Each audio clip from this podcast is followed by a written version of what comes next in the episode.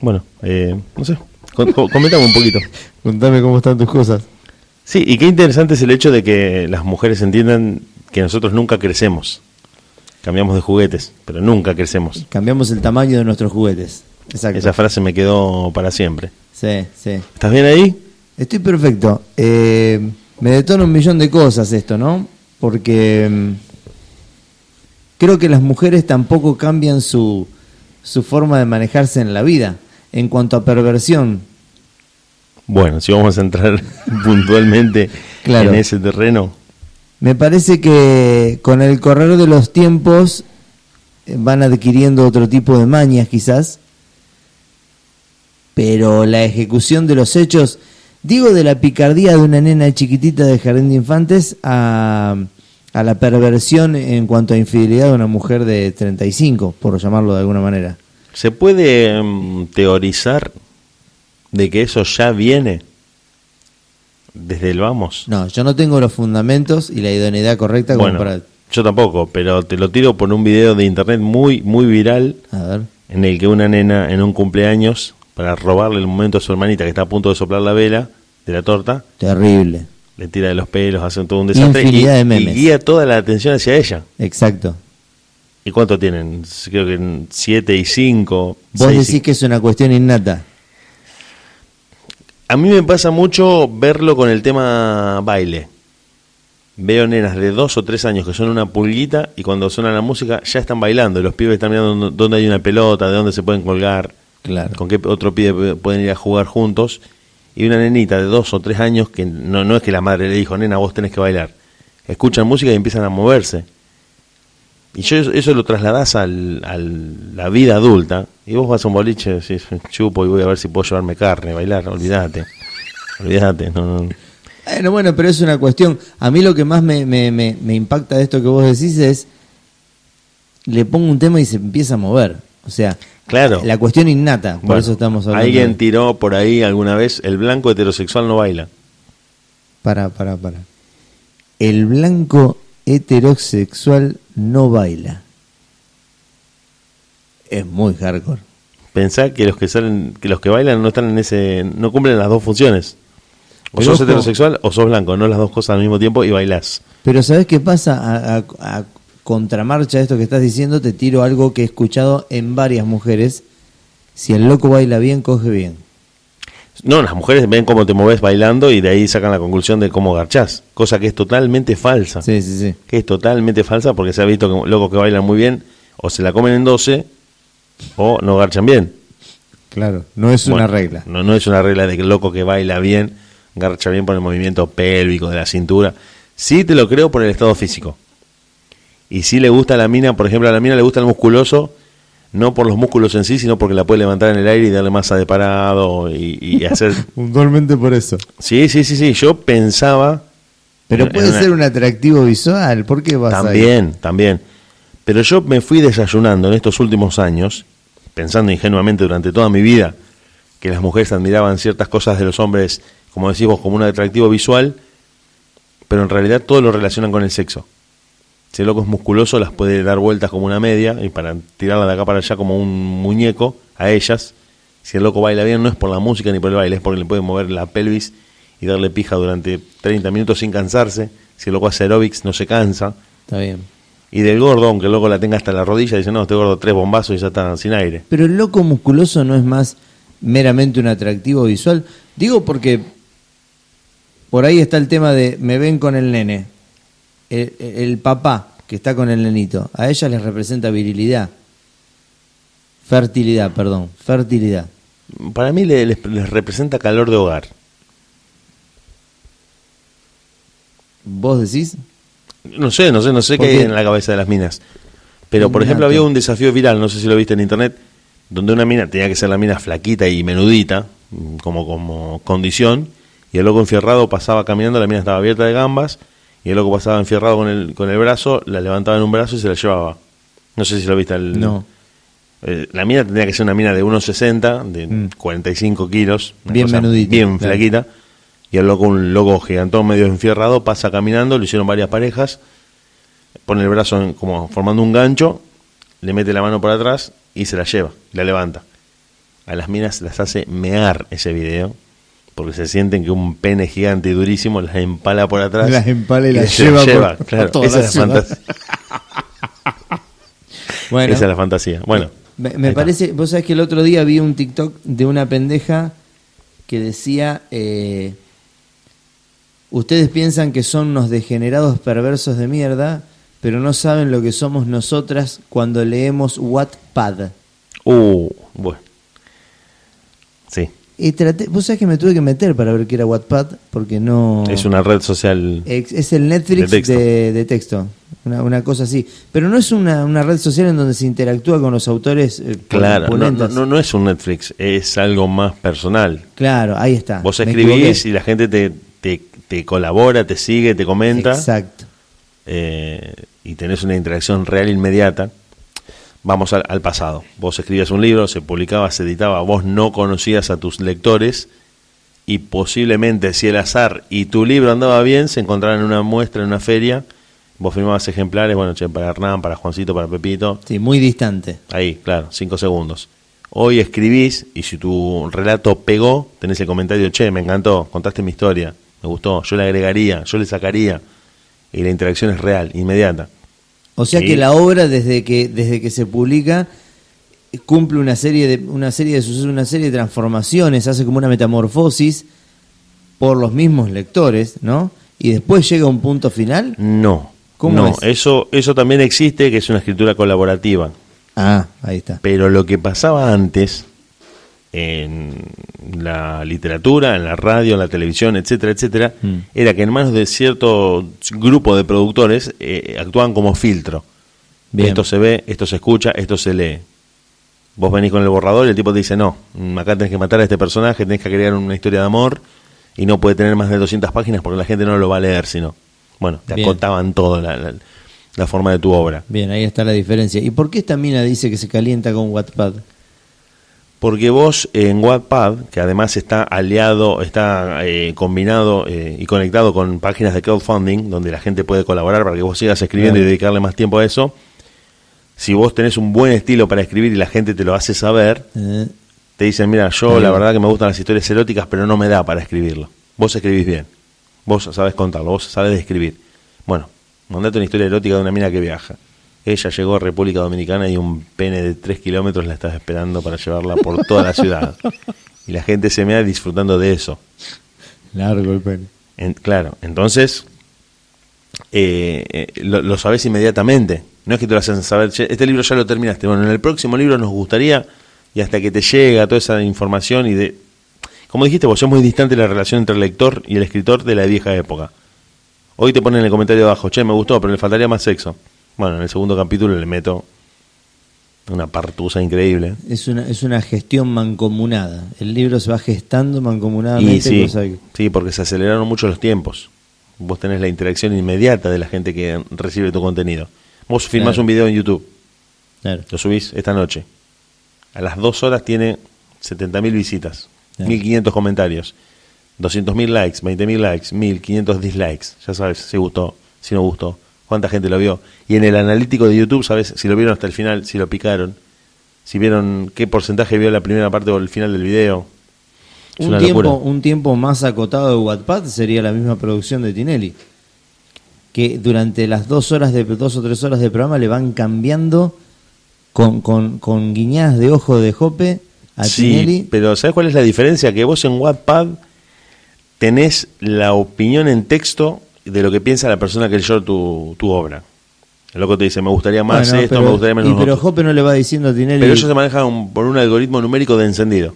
Ah, Ellos te dicen, mira, hay 300 personas mirando en este momento. Bien, Llega Laurita la- Fernández. Che, se disparó a 5.000. Ahí Dale, está- dale ahí está la diferencia. Che, Laurita. ¿cómo andas vos? Che, bajó a 1.000. Limpiala porque nos estamos limpiala, hundiendo. Claro. Entra, no sé, Flor de la B. Se es fue a más 7.000. genérico lo de Tinelli. Lo Es un otro número. tiene- el- el- el- en Wattpad es quisquilloso, es, es la Es más respuesta- personalizado. Claro, muy puntual. Claro, Juancito, me gustó lo que escribiste. Soy María de Sí. Santa Cruz. Más sexo. claro, por favor. claro, claro. Jope tiene un indicador numérico, no sé lo, qué pantalla estará mirando Jope, pero tiene un, un- que tiene picos altos y bajos. Viene Fedeval, 50 personas, está en rojo. Sacalo Luego le hace una seña, ponelo a bailar. claro, te mandalo a bailar ya. claro. Y si se arma una polémica entre, por ejemplo, Moria y, no sé, Vicky y Politakis, dicen, che, se disparó 7000. Y tiene le dice, ¿y vos, Vicky, qué decís de Moria? Claro. Mandale masa porque... Aunque eso ya quedó en el pasado también porque Tinelli está registrando números de audiencia bajos como nunca en su historia. Dicen que la última reunión de producción, el- la pregunta disparadora y la única que hizo Marcelo Tinelli fue, díganme por qué no nos ve nadie. Sí, eh, eso no lo sabía, sabía y leí que contrataron a una consultora para que le preguntara a la gente por qué no lo ven. Para que le preguntara a la gente por qué no lo ven. Mandame un mensaje, escribime, comentame, likeame, lo que sea, pero decime por qué no lo ves. Yo creo que el, el problema de por qué no lo ven es súper fácil de detectar. El, el inconveniente está en, en buscarle una solución a ese problema. Porque no pueden cambiar el chip. La gente se cansó el bailando. O sea, no, no, no, me, no me parece que se cansó Si te llega a escuchar Tinelli, te contrata como consultor, porque es básicamente eso lo que está pasando. Claro, se La cansó. gente dice, otra vez lo mismo, eh, baile y puterío, ya estamos hasta acá. Porque ya Ahora, se sabe como dijiste vos muy bien, ¿cuál es la cuál solución? es la solución, por dónde ir. ¿Qué Porque haces? el problema Humor no funcionó. Claro. Humor político tampoco. quisieron volver a Showmatch. Al No. viejo, al, no, a Video Match quisieron volver. No va. Trajeron hasta Pachu, boludo. no ahora a bailar, lo trajeron como humorista. Sí, sí, sí, porque tampoco. los viernes creo que iba a ser. Es un, más allá de que te guste Tinelli no, es un fenómeno apasionante para analizarlo. Porque habla no solamente de los medios, pero yo de los medios no entiendo nada, habla de la sociedad. Habla de lo que estamos cansados o no de consumir, habla de lo que está pasando con tu hijo adelante de YouTube, cuando se sienta, qué consume, qué no consume. También se dijo que la gente no le perdonó a Tinelli tomarse un año de descanso. Esa es muy buena. el también. loco en el 2012 creo que estuvo, Sí. o un año de esos no Sí, se estuvo. tomó un año sabático. Que se le hicieron también a Nico, ¿A quién? a Nico Repeto. Pasa que Nico Repeto no, no volvió nunca más. No, al contrario, Nico Repeto fue muy exitoso en los 90, cuando hacía al mediodía un programa con la tribuna donde salieron Sí. bueno, personajes como Charanguito y, y demás. Charanguit. Pucheta y Caramelito Carrizo que salieron todos de ahí. El loco es muy exitoso, después creo que hizo Sábado Bus, muy exitoso también. Y en el 2000, creo que 2008, ponele, no me acuerdo bien el año, se toma un año de descanso loco. Y en un momento en el que el país estaba en una crisis económica, el loco estaba en un campo viviendo de sus millones y andaba en un 911, el loco. Claro. El loco tiene un Por- 911, ¿entendés? Entonces como muy chocante.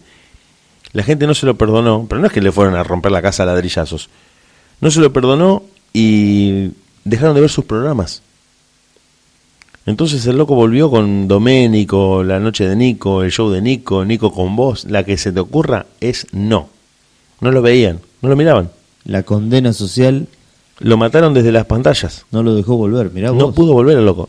No es que ahora no tiene trabajo y no tiene que, Nah, multimillonario. el tipo ya estaba parado, claro.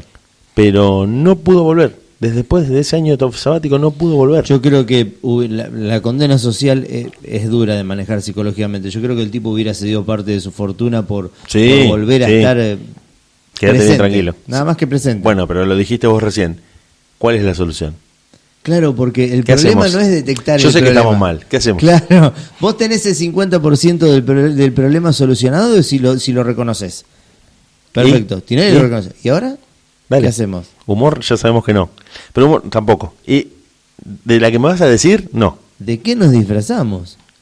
¿Y a vos qué te parece que quiere la gente? La gente quiere a Tinelli afuera de la tele. Sí, ¿no? Sí, porque Tinelli también cometió un error que no lo está reconociendo y no se lo están diciendo. Porque también vos ponete a pensar que mm, siendo empleado en su equipo creativo, seguís siendo un empleado de Tinelli. Y es muy fuerte decirle a Tinelli, mira, el problema sos vos. Claro. Porque te quedaste sin laburo en ese momento. En ese momento ¿Cómo te le quedaste sin decís a laburo. Tinelli ¿Cómo le decís sos, al jefe? sos tu propio problema?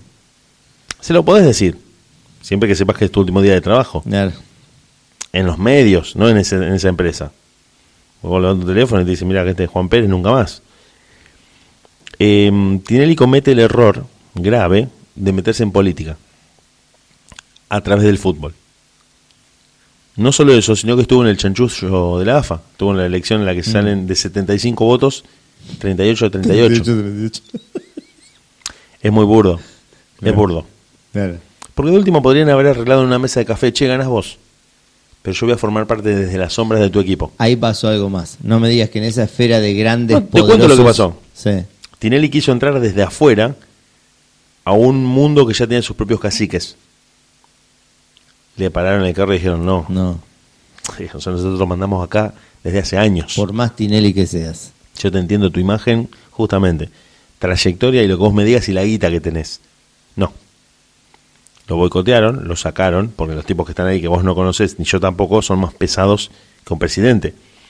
Barrio Nuevo, eh, Grondona y esos nombres pasan presidentes y los tipos siguen en sus cargos. ¿Entendés? Se bancan presidentes. En Grondona se bancó a los milicos, en los radicales, a los peronistas, la crisis del 2001 y el tipo siguió hasta que se murió. Se fue justamente, bueno, eh, ahora saltó lo de Gorosito, pero en el momento en que Grondona estaba no se supo. La tumba lo sacó.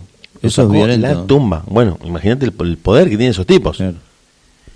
Eh, y Tinelli quiso entrar a ese mundo, el del fútbol, porque era su plataforma y su trampolín para llegar a la presidencia, pero cometió ese error y además cometió el error de mostrarse muy parcial a San Lorenzo, tratando de favorecer muy a San Lorenzo de manera casi corrupta. Claro. Entonces la gente dijo, para, estamos acá de políticos choros.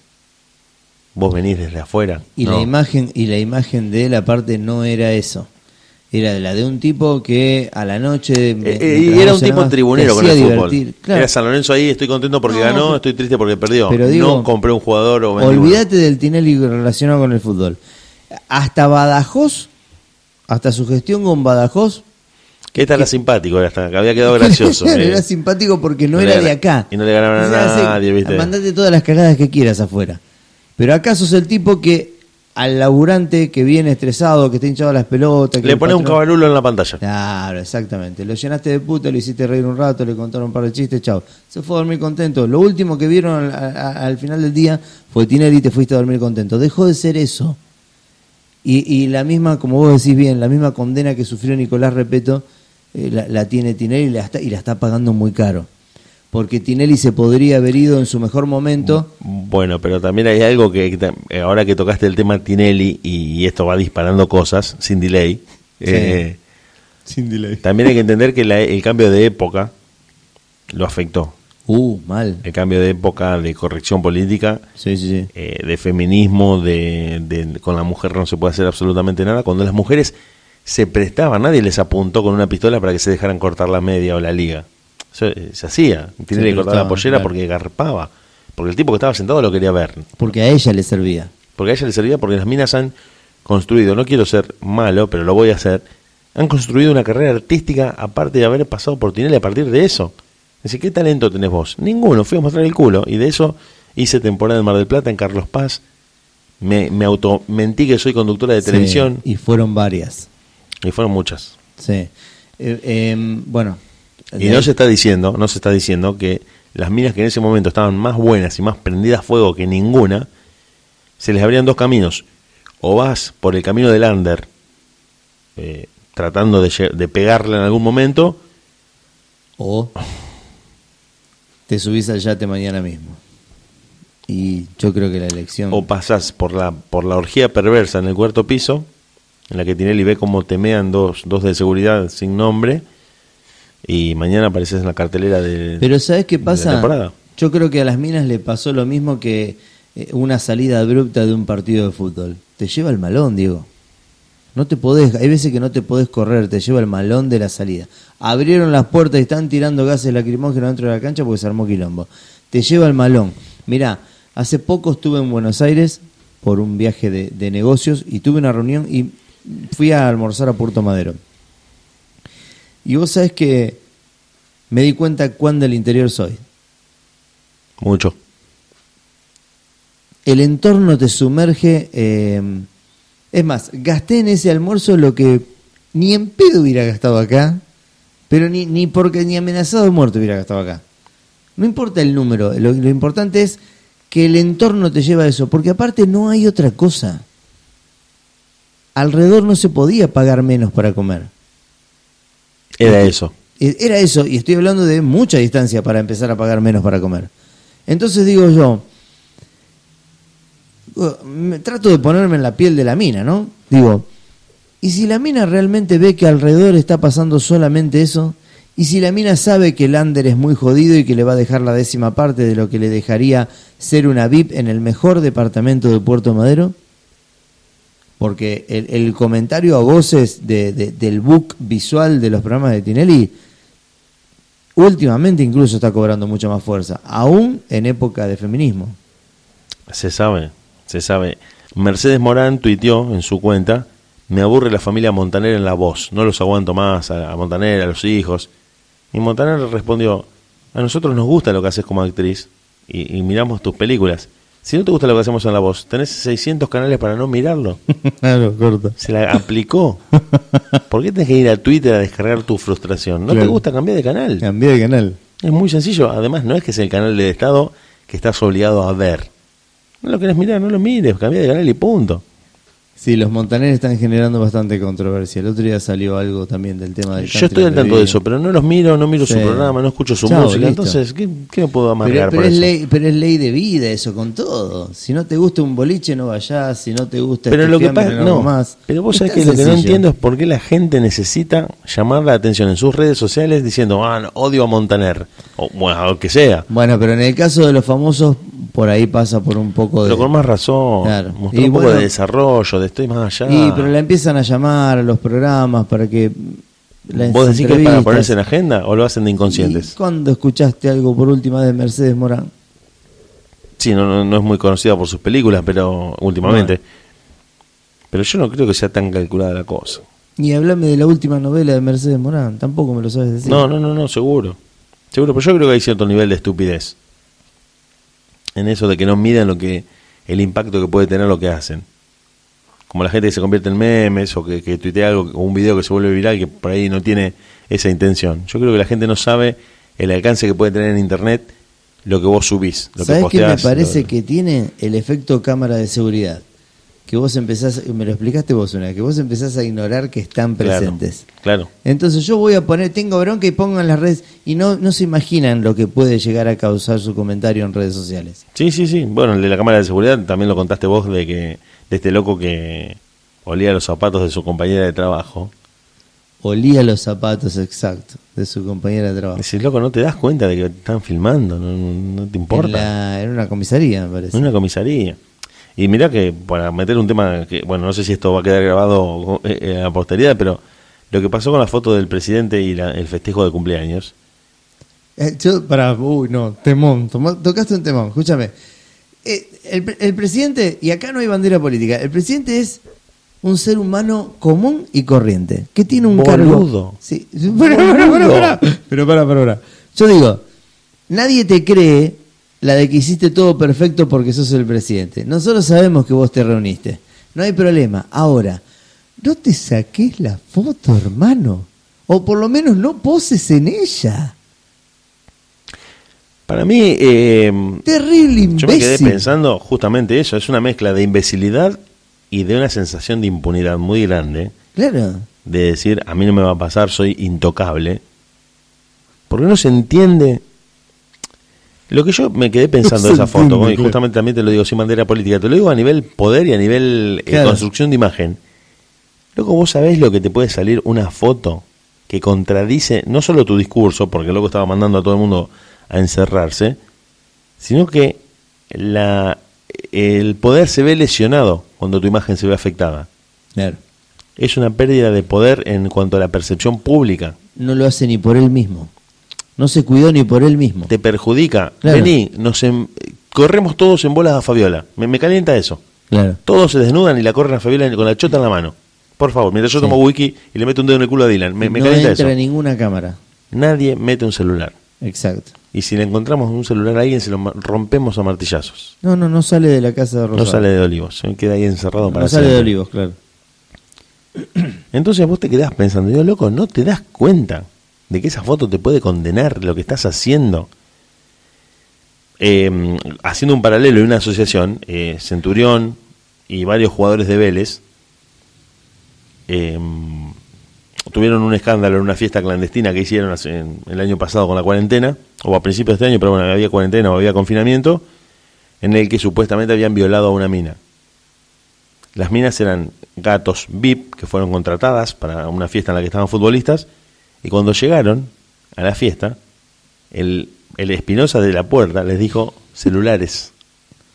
Celulares. El loco estaba con una bolsa individual de celulares y una etiquetita. ¿Cómo te llamas? Rocío. Sellado, Rocío. Apágalo, por favor.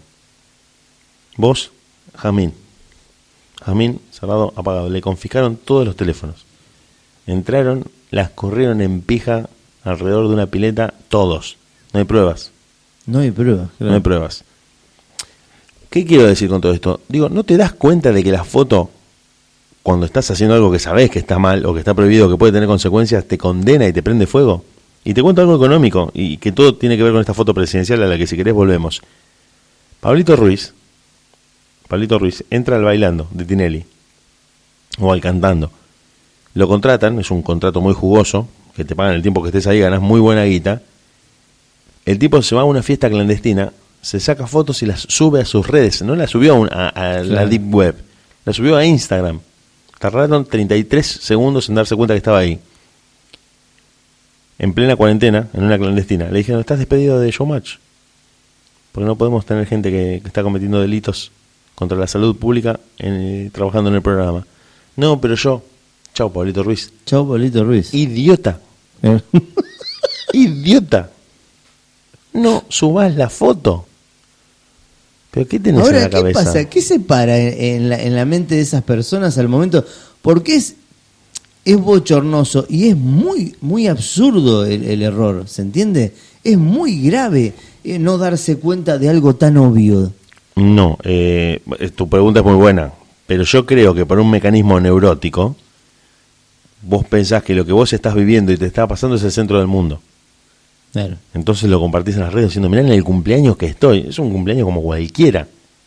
O sea, no, no estás salvando al mundo. No, pero pará, eso que vos estás diciendo lo ato a lo de Pablito Ruiz. A lo de Alberto Fernández no. Lo de Alberto Fernández es inadmisible desde todo punto de vista. Seas partidario de ese partido político o seas un analista neutral. Si sos de la oposición tenés te, te dejaron la pelota abajo del arco. O sea, es increíble. Le dieron la pelota al rival y dijeron, el arquero está en el piso, tomá la ¿Sabés qué pelota, pasa, Diego? el gol. ¿Sabés qué es lo loco que no estamos hablando de política? En este momento no estamos hablando Es, de es de política. calle eso. Está, claro, es conducta humana, es, es algo de barrio. Yo voy a engañar a mi mujer esta noche. Me voy a ir con la trola más trola, con la mi amante de toda la vida. No hagas un vivo de Instagram Claro. en el telo. Un vivo. Date cuenta, date cuenta. Pero yo creo que tiene que ver con una sensación de impunidad, de sentirse intocables, de sentirse mega poderosos, diciendo a mí no me lo. No. Por eso es muy del argentino que tiene poder. Sentir esa coronita de, de- de pensar que a él no le va a pasar. Porque de otra manera, yo no, no puedo creer cómo a ningún asesor se le ocurrió decirle, presidente, teléfonos no, Déjenme que esto lo manejo yo. teléfonos no, por favor. Y, y, y ponerle que teléfono sí. Me, me causa mucha gracia verlo posando en la foto de él. Pero ¿y qué, en qué otra posición te lo imaginas? Que no aparezca en la foto directamente. Bueno, sería sería bueno, pero sí, sí, sí, sí, eso está Porque, bueno. porque si él no estuviera en la foto, de, no muchachos, todo bien, pero déjenme que la saco yo. Claro, yo estaba durmiendo, Yo la saco. digo cualquier cosa. Ya está, listo. Pero es una cosa increíble, increíble, yo no lo puedo entender. Además de que lo hagan sabiendo que en este año tenés elecciones. Claro. Y ojo que ahora hay dos problemas más graves que esos. Se rumorea que hay más fotos. Es alguien interno que las expuso. Y se rumorea que hay un video. Se sospecha de Trencito Carioca. Eh, además de todo esto, se sospecha que Fabiola está embarazada. Sí, una foto dudosa hoy agarrándose la panza. Exacto. ¿No se sabe de quién o la sospecha es? Yo creo que de, de Alberto. Yo creo que de Alberto, aunque también hay que entender, eh, son muchos temas, ¿no? También hay que entender que esa gente que tiene una trayectoria muy larga en la vida pública no tiene vidas normales. No tiene vidas normales. No sí. tiene vidas normales. Buen punto. Entonces, cualquier perversión, rareza o parafilia que se te ocurra puede pasar. Pues si vos te imaginas ahora al vecino vestido de nazi, en una fiesta sexual es como decir, no, es un tipo común, como cualquiera, no creo que lo Más haga. o menos le sacan la ficha, claro. Pero en la farándula y en la política reventados sobran y no pueden hacer cosas comunes porque no tienen vidas comunes. Claro. Un tipo que está en tres países distintos en una misma semana no puede ir al supermercado y volver con su mujer a ver el noticiero. No Claro. puede. No puede, no va. Le estalla la cabeza. Y en cuanto a esto de, de que decís de, de que alguien interno eh, filtró las imágenes, imagínate que vos como empleaducho de cualquier presidente, del que sea, estás teni- teniendo acceso a una rata que cotiza toneladas de guita y que si vos te contactás con un periodista le decís, vos sabés que ayer entraron tres gatos a la casa de este político, loco, por la foto, por la foto te pago 20 mil dólares, porque yo hago 500. Vos ganás 20 mil, te crees que hiciste el negocio de tu vida, yo hice 500. Qué locura, ¿eh? De hecho, no quiero ser cruel, pero lo voy a decir. Cabezas le saca una foto a, a cuando Chabran no existía y operaba desde las sombras. Estuvo 35 años operando desde las sombras en el poder. Vos ganabas, vos ganabas como presidente, no importa del partido que fueras. Y a la tarde llegaba Chabran a decirte, hola, ¿qué tal? Mucho gusto. Mis negocios son este, este y este, y vos me tenés que ayudar en los tres. No, pero yo. Te voy a estar mandando a mi secretario que se va a comunicar con vos. Claro. Y yo mane- manejo el correo y el clearing bancario. Pero pará, yo soy el presidente. Olvídate. Claro. Cabezas le saca una foto en una fiesta con Andriani. Los tipos tienen el clearing de todos los bancos del país. O sea, tienen el internet físico de todas las operaciones bancarias que se realizaban en el país. No. Porque ellos tenían que llevar, viste, el clearing bancario es Claro. el...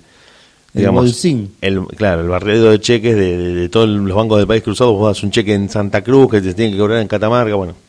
Hoy estamos hablando del cheque electrónico. Es una cosa que un millennial nos escucha hoy y se pega un corchazo. En ese momento pre-internet, el loco empieza a fines de los 70 y principios de los 80 con el clearing, la, la organización de clearing argentino, que era Boca. Claro. Eh, no, perdón, organización de clearing argentino, sociedad anónima, que era Ocasa, los camiones amarillos, Ocasa. los viejos camiones amarillos. El tipo construye una fortuna increíble que además le permite acceder a financieras, a lavadoras de guita. No, no, no, eh, eso se ramifica porque encima empezás a contactarte con gente que te dice, che, tengo este problema financiero, lo tengo que limpiar. Diste con la persona indicada. Yo te lo limpio, vos me debes un favor. No, no, te- no te cobraba nada en el momento. Cualquier Claro. día te llamo. Cualquier, Y más vale que respondas. ten el teléfono a mano que cualquier día te llamo. Cabezas le saca una foto y lo empieza a extorsionar. Le saca una foto a Jabran. Le saca una foto a Chabran en, la, en Pinamar. Mm. Pinamar era el patio trasero de Buenos Aires. Claro. Ah, eh, Yo creo que lo conté en algún momento. eh, los porteños te- tuvieron durante todo el siglo XIX y principios del XX Mar del Plata como su casa de fin de semana.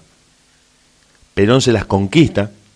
Con los trabajadores le pone sindicatos y hoteles en todo Mar del Plata para que el tipo de guita y el, y el trabajador pudieran veranear en el mismo lugar. Y el tipo dice, no, No. Claro. de ninguna manera, se van a Pinamar. claro. Cuando el tipo de clase media llega a Pinamar, se fueron a Cariló. Y cuando el tipo de guita ya empezó a llegar, el tipo de clase media empezó a llegar a Cariló, inventaron Mar de las Pampas, Mar de Cobos y algún que otro, alguno medio raro. Siempre van como un paso adelante para que la gente de común no los alcance. Inventan Pinamar en los 90, donde se juntaban a, a hacer de las suyas.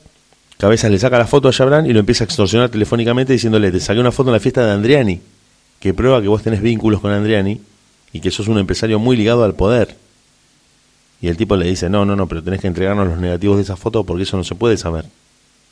Bueno, hay una negociación por plata y finalmente como Cabezas la iba a publicar de todas maneras y la terminó publicando, se supo que el tipo no, no iba a parar y lo mandaron a matar. De hecho, fíjate que el crimen es mafioso, tenía un tiro en la cabeza, estaba esposado, le queman el auto y lo encuentran en un pozo. Qué locura esa historia, ¿no? Y de paso le mandamos un mensaje a cualquier otro fotógrafo. Exacto. Que se Eso, que se te estaba por decir eso. Marcó un antes y un después en, en- en lo, en lo que fue el mundo paparazzi. Los mafiosos mandan mensajes. Claro. Hacelo si querés, Sí, sí, sí. No hay ningún problema. ya sabes. Ya sabes lo que te puede ocurrir. ¿Vos decís que Jabran no murió? ¿Qué, qué, mm, Ese mito de la marca de pantalones I Not Dead, Lo estuve leyendo el otro día. ¿será verdad? Son familiares de Jabran. Y bueno, pero puede ser la coartada perfecta para explicar el mito. Lo hicieron sabiendo el- la repercusión que iba a tener. Ah, Lo hicieron sabiendo la repercusión marketinera que iba a tener la ropa. no es una mala jugada. Le hicieron, pero magistralmente. Igual sigue, si eso no responde la pregunta Claro. de si y Michael Jackson están el rapipago de Tuvalu haciendo cola. Y dice, no, Claro. que Néstor viene esta noche, comemos pizza entre los tres. Claro, porque más allá de ocultarse de algo monstruoso, es ocultarse de la gente común y empezar a tener una vida común. Eh, yo siempre dije, o pienso, que el mundo es muy grande para buscar a alguien y muy chico para esconderse. El mundo es muy grande para buscar a alguien y muy chico para esconderse. Te voy a pedir por favor que en algún momento de mañana escuches esto y saques un par de frases que dijiste que fueron Bueno. lapidarias. Pensalo, pensalo. Si vos estás buscando a alguien, prácticamente es inabarcable el planeta. Claro. Pero si te querés con- eh, Pero si vos sabés que te están pisando los talones, Te no van a hay encontrar. lugar en el que estés Claro, tranquilo. exactamente. Es increíble. Y si bien esto, esto yo lo, lo he llegado a creer porque mucha gente lo ha hecho en menor escala, de hecho se supieron casos de, en Buenos Aires, por ejemplo, de gente que se quería sacar una relación de encima o un acreedor de poca monta, a vos, vos le debés cinco mil pesos, no millones, cinco mil pesos a- al tipo de la otra cuadra. Y tenés una mina, una relación tóxica de una mina que te persigue a sol y a sombra. Oh, Agarrás, vas al diario La Capital, le pones 300 mangos, obituario, murió. murió. Chao.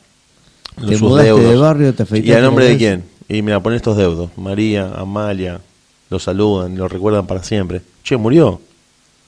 Y la mina no tenía una relación con vos como para comprobar con tus parientes si estás realmente muerto, no saben ni dónde viven. Murió. Ya fue, ya fue exhumado sin velatorio. Moriste. Cambias de barrio, cambias de ciudad, limpiaste.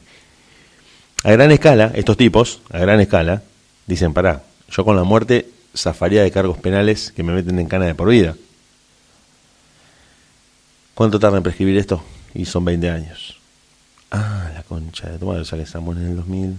sí, sí, Y tendría que. Y bueno, sí, no vas a poder volver.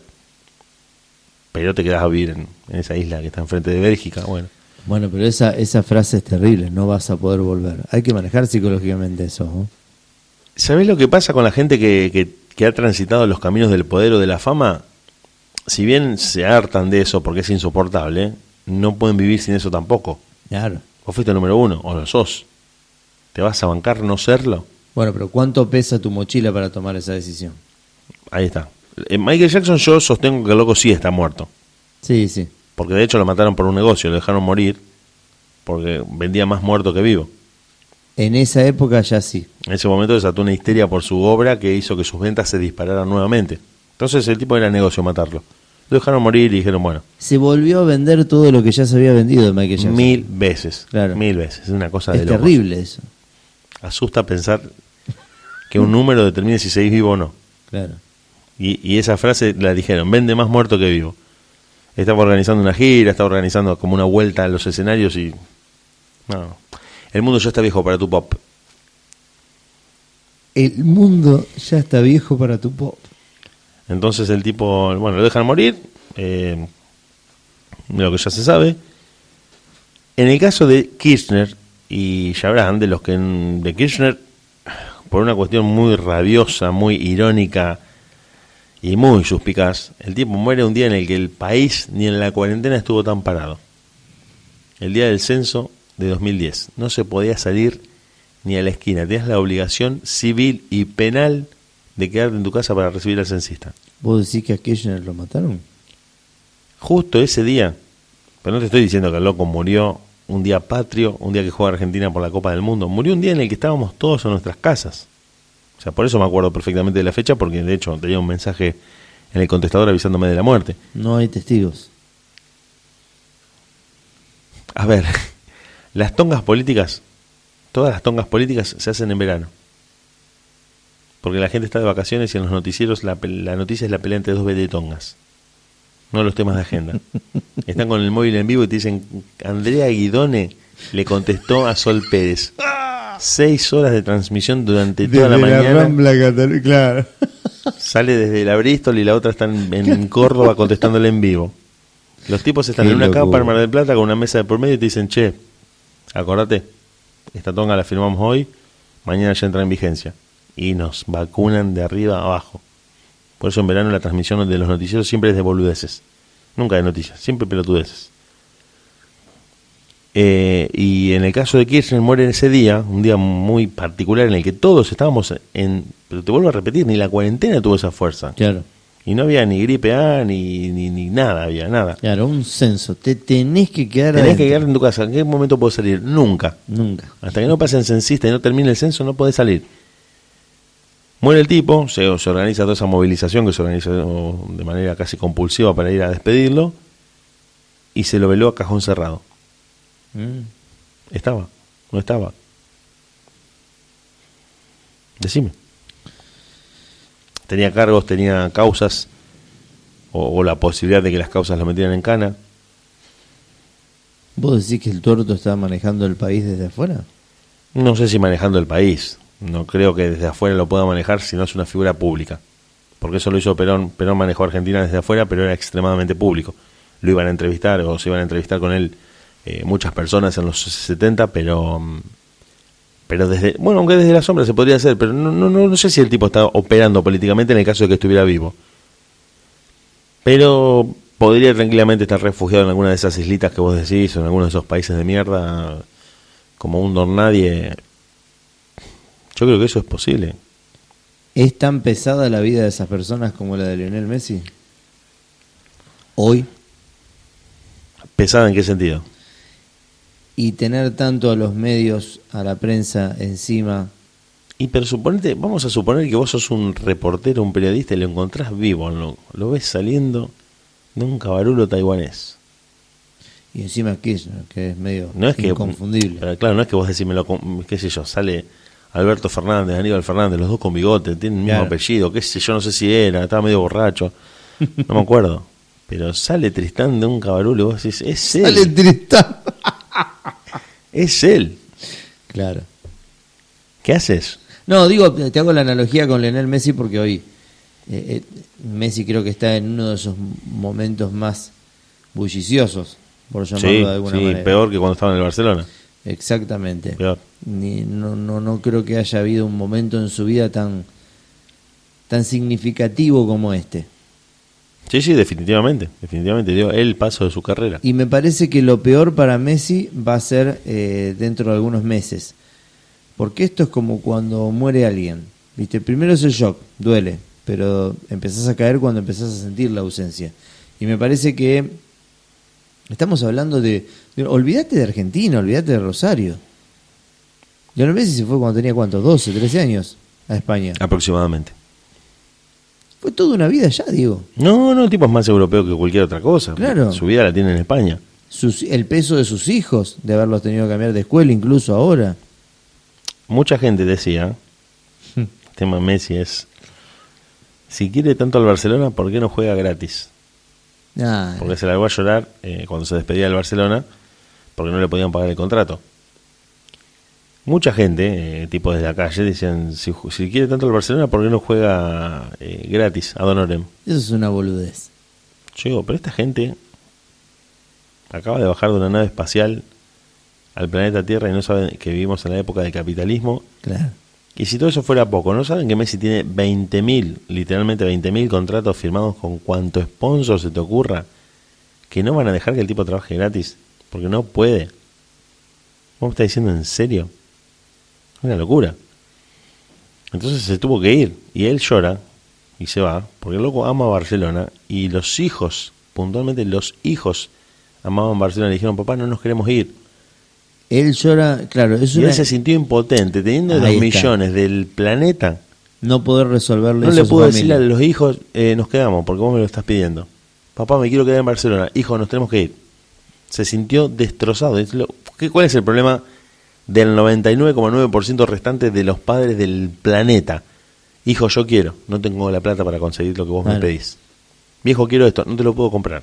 Él tiene toda, Él tiene Y no toda. le puede dar a tiene los toda hijos. para los bisnietos de Mateo. claro. Y Mateo le dijo, no nos queremos ir de Barcelona. No te puedo decir que sí. Eso lo devastó. Eso es descomunal. Si alguna persona entendiera, a todo el mundo dice, 70 millones de euros, ¿qué No, pelotudo. No. no estamos hablando de guita porque Messi no sabe la que tiene y la plata no lo motiva. Lo motiva a querer ganar. Si no, no hubiera ido a jugar la Copa América. Si al loco realmente lo motivara la plata, se queda en el yate, panza arriba y se dedica a engordar. Sí, o va a jugar una liga de Estados Unidos. No, no, no hay. Es como yo le hago el paralelo con los tenistas. Vos lo ves a Nadal, que es el mejor de la historia o uno de los tres mejores, el mejor en polvo de ladrillo y juega el primer partido del siguiente torneo como si fuera un don nadie. Corre todas las pelotas, discute los puntos, se vuelve loco porque lo, lo motiva a ganar, no la plata que ganó. Claro, Si fuera por eso estaría tirado tomando sol. corta. Y a Messi lo que lo devastó, tampoco el tipo se va a poner a explicar eso, porque el loco no puede creer que la gente sea tan idiota. Los hijos le dijeron al unísono, viejo, nos queremos quedar en Barcelona, tenemos nuestros amigos, la escuela, la casa en la que vivimos, amamos este lugar. Y el loco dijo, eh, tengo toda la guita del mundo. No le puedo responder. No puedo solucionar esto. ¿Vos entendés el callejón sin salida en el que se encontró el loco? Es escalofriante, loco.